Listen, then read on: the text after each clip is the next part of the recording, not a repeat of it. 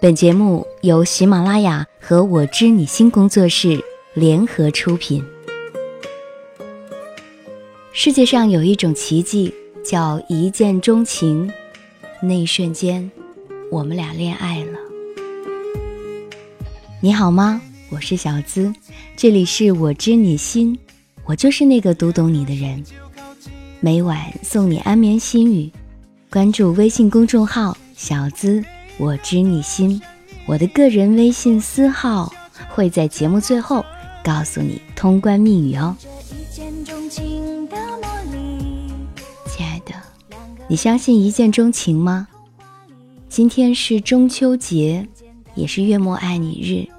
除了想对你说我爱你之外，还要跟你说一个关于一眼定情的爱恋故事的主人公。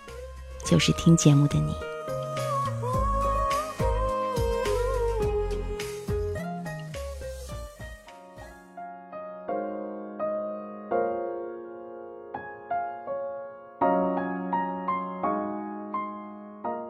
涛哥，结婚八年，回想这一路走来，太不容易了。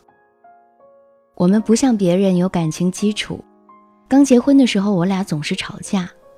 我们两个就像是两块满身棱角的石头，命运把我们装在了一个叫家的地方，然后互相碰撞，互相磨合。磨合虽然痛，但不磨合怎么能够让我们变得彼此合适？你不是常问我，是什么原因让我对你不离不弃吗？一直都不好意思说，我记性不好。但有些事，是一辈子都不会忘的。记得我们第二次见面，你说要和我结婚，你把我吓坏了。其实第一次见你，对你的感觉是成熟，应该很会照顾人吧。可是我被你的外表欺骗了。你说见我的第一感觉是老实、单纯，像中学生。我会比较好控制，会是个听话的乖乖女孩。其实我们两个人的感觉都错了。其实你不成熟，而我也不好控制。我属虎，你属羊，你注定要被我这只老虎降服的。你还记得我们第一次吵架吗？为了一点小事，你叫我滚，我真的滚了。没带钱，也没带钥匙。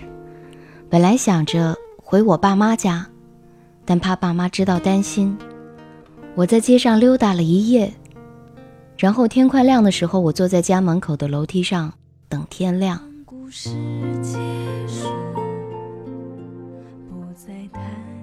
当时的想法是，等天亮了就和你离婚。等着等着，忽然看到一个熟悉的身影。是你，你一边抱着我，一边哭着说：“你跑哪里去了？我找了你一晚上，我去你爸妈家、你亲戚家、朋友家，全部找了，都没找到你。你知道我有多着急吗？”就这样，我被感动了。那天我们抱着聊了好多。从那天起，我们都有了小小的改变。生萌萌的时候，刚开始你妈有事没去，我们两个什么都不懂的人去医院生孩子，医生说顺产的话，大人和孩子可能会有危险，然后就是推卸责任，叫你签字什么的。你当时吓得手都发抖了，哭着摸着我的脸说：“我们就剖腹产吧，剖腹产安全。”我说：“为什么呀？你天天陪我走那么多路。”我已经决定顺产了，顺产对孩子也好啊。我心想着，这里是医院呢，别人还把我弄死不成？真傻。其实心里还是比较感动的。我坚定地对你说：“相信我，我行的，孩子不会有事，我也不会有事的。”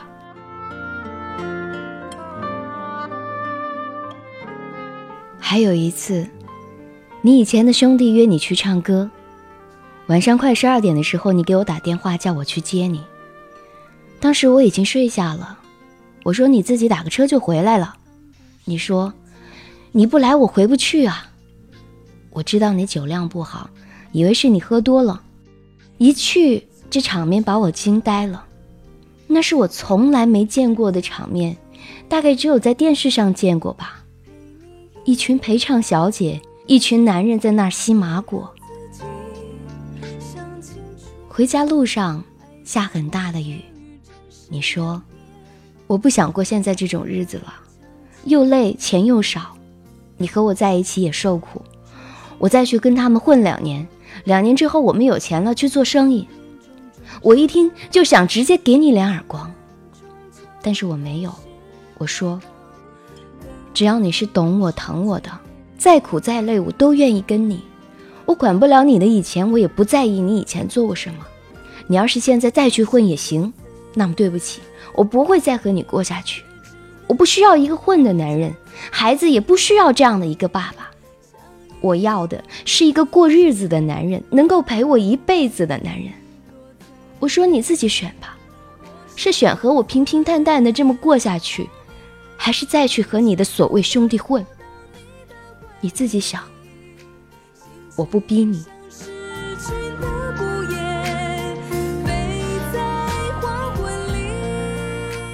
雨越下越大，我丢了伞，任那大雨淋湿我的身体。你从后面跑过来，抱住冻得发抖的我说：“我选择你，就和你这么过，只要你不嫌我穷没本事就行。”我反过来抱住你说：“怎么会？我只想要一个安稳的家，一个安定的生活。”那一刻，我们就那样抱着，让那泪水尽情的流，不知道是雨水，还是泪水。我是如此爱你，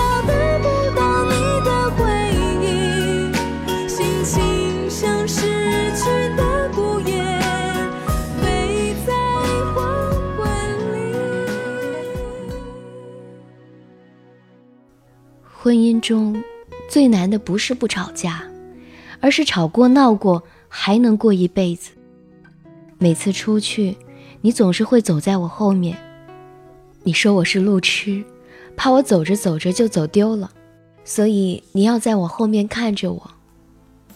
每晚睡觉，你总是用同一个姿势抱着我睡，同一个姿势抱了八年了。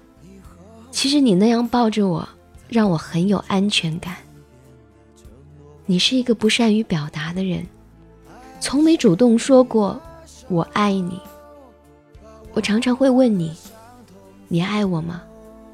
你说：“傻瓜，我们是亲人，陪伴是最长情的告白。”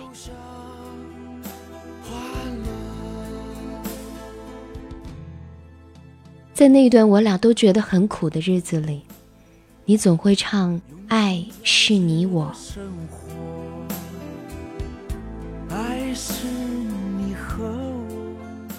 我特别喜欢那一句：“就算生活给我无尽的苦难折磨，我还是觉得幸福更多。”十一，特别的日子。我们八年的结婚纪念日，刚好也是你的生日。祝你生日快乐，岁月静好。就这样和你一起突然老去，不紧不慢，不慌不忙。爱你的老婆。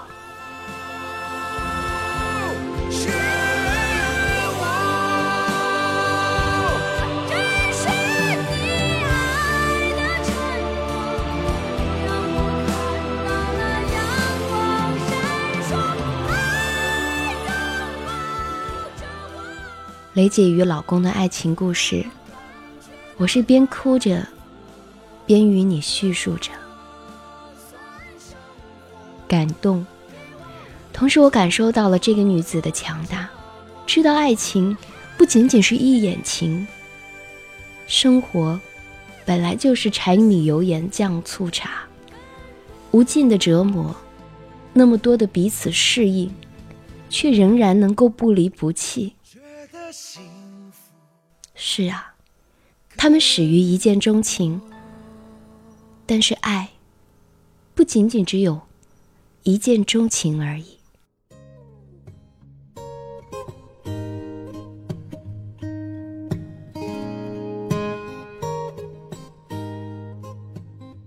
有多少人经历过一见钟情呢？关于恋爱经验的问卷调查结果显示，有百分之五十五点二的人有过一见钟情的经历，其中百分之六十一点一的男性和百分之五十点六的女性都经历过一见钟情。美国科学家进行的调查则显示，一见钟情也存在男女差异，即男性发生一见钟情的概率会更高一些。这也是从一个侧面说明，男性更容易以貌取人，而女性更注重对方的内涵。从这个故事当中，我也读出，雷姐确实是一个美人儿，而涛哥想必也是一个挺有内涵的人吧。当人凭直觉认为自己开始喜欢那个人之后，就会给对方身上的优点寻找各种各样的理由。通过寻找理由，又使自己的直觉正当化，这也是我们一个有趣的心理现象。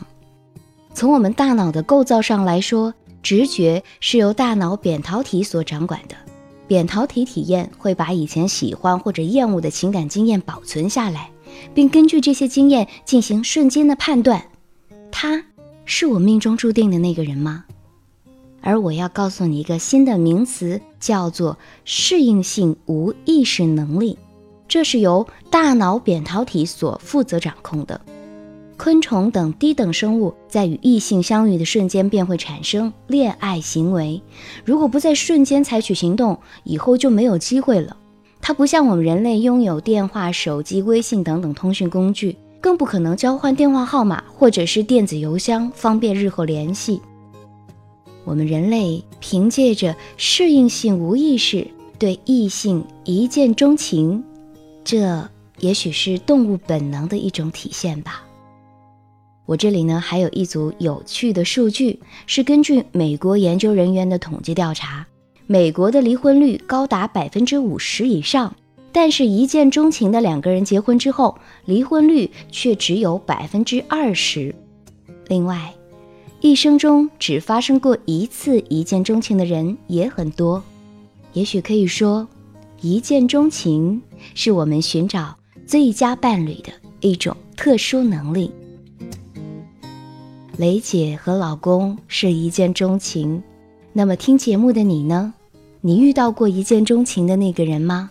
你想遇见命中注定的他吗？如果你也有关于一见钟情的爱恋故事，欢迎你发送至公众微信号，在微信通讯录里直接搜索公众号“小资我知你心”，是次女姿姿态万千的姿哦。这个时候，我们来听听上期节目的评论吧。我看到了很多有趣的精彩评论。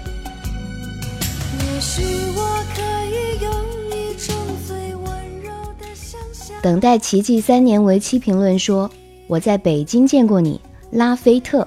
嗯，是啊，在北京主持首届社群节的时候，我还专门的宣传过。我知你心，我就是那个读懂你的人。请收听喜马拉雅哦。”SUKI 评论：如果有个人爱我，我希望他可以默默的在远处看着我，让我在无助的时候借我一个肩膀就行。这种想法很自私，是吧？呵呵不能说的秘密评论说，每天我都会等着你的更新，很喜欢你的节目，谢谢你，小资也会努力把节目《我知你心》做得更好，更能够懂你的心。元宇平淡评论说，听别人的故事，找自己的答案。何家姑娘评论说：“还没有男朋友，但是希望未来的男朋友能够把我捧在手心，关心我，给我温暖。小面粉评论说：“知心姐姐，我是昨天发现你的节目的，昨晚从十点听到凌晨四点，觉得姐姐讲的真的好棒，声音太好听了，让人感觉很温暖。最后都不知道自己什么时候睡着了，第二天发现耳朵都疼。感恩生活让我听到你的播音，亲爱的小面粉，在收听的时候记得音量稍微的调小一些。”不然你长期听耳朵聋了怎么办呀？星野唯评论说：“我不太同意主播的看法。要是不确定一个男人是不是爱你，就说明他没那么喜欢你。一个男人是不是喜欢你，你一定能够感觉到的。是啊，当你喜欢一个男人的时候，你很想他对你说‘我爱你’，对不对？要是他一直不说，你又那么的喜欢他。”你该怎么办？憋在心里，打死不说，也不想办法引诱他说出来，你就这样错过吗？一见钟情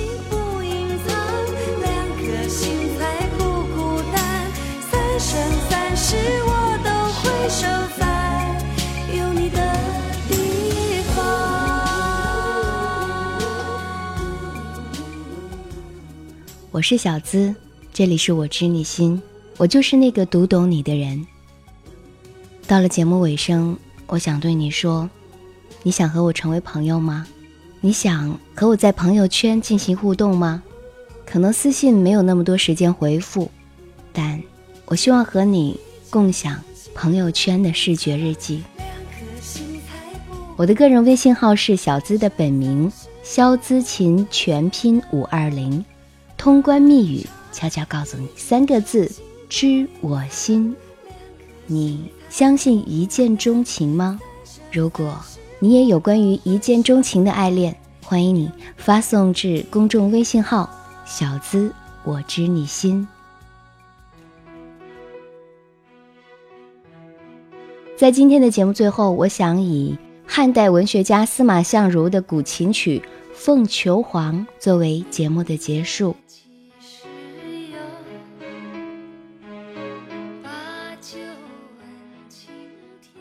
有一美人兮，见之不忘；一日不见兮，思之如狂。凤飞翱翔兮，四海求凰。无奈佳人兮，不在东墙。将琴代语兮，聊写衷肠。何日见许兮？为我彷徨，愿言配得兮，携手相将；不得于飞兮，使我沦亡。我知你心，拜拜。